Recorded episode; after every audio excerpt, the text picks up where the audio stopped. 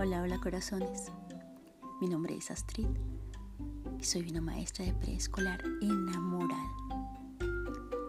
Y cuando todo esto comenzó, con la cuarentena, decidí estar cerca de mis niños a través de los cuentos.